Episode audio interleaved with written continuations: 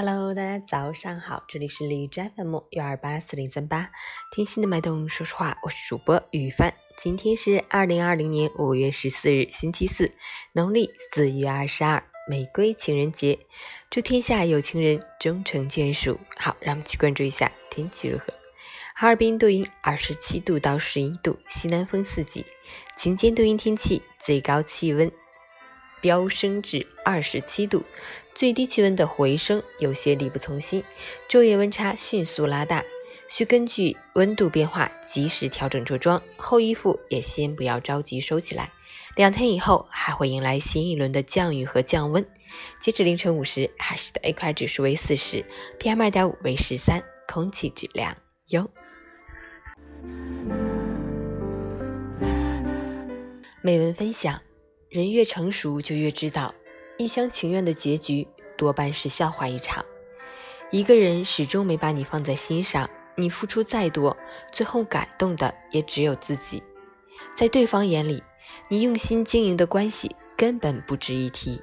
你以为做得足够好，对方就会把你看得重要，其实到头来只会将自己的生活搅得一地鸡毛。所有的相识相伴。应该是为了能够更好的走在旅途，而不是给自己添堵。既然不是一路人，何必勉强在一起？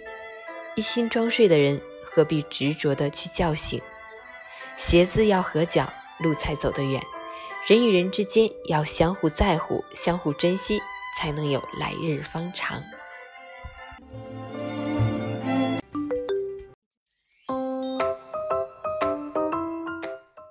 成语简报。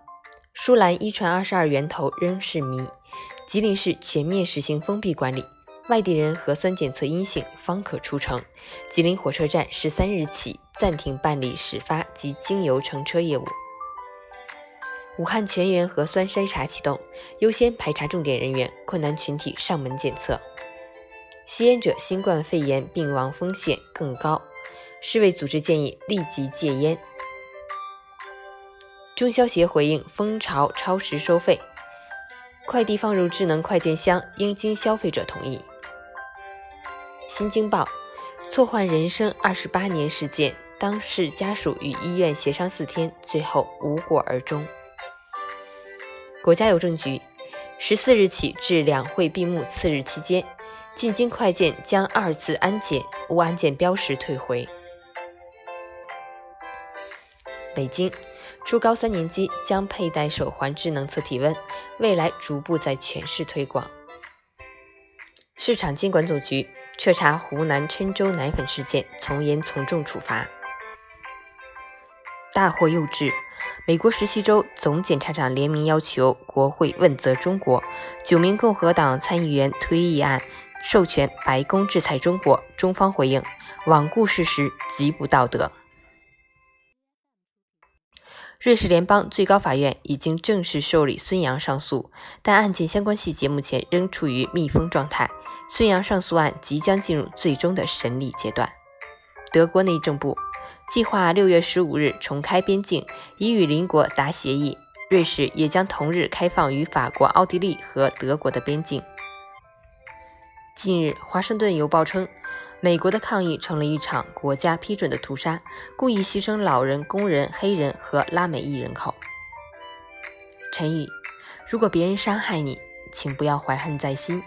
没有伤害，何来成长？没有欺骗，何来坚强？正是因为有了这些人的存在，你才能明白什么叫做人心复杂，你才能做到怎样去小心防备。不管多大的伤。多深的痛，都要规劝自己，别放弃，熬过去，加油！祝你今天有份好心情。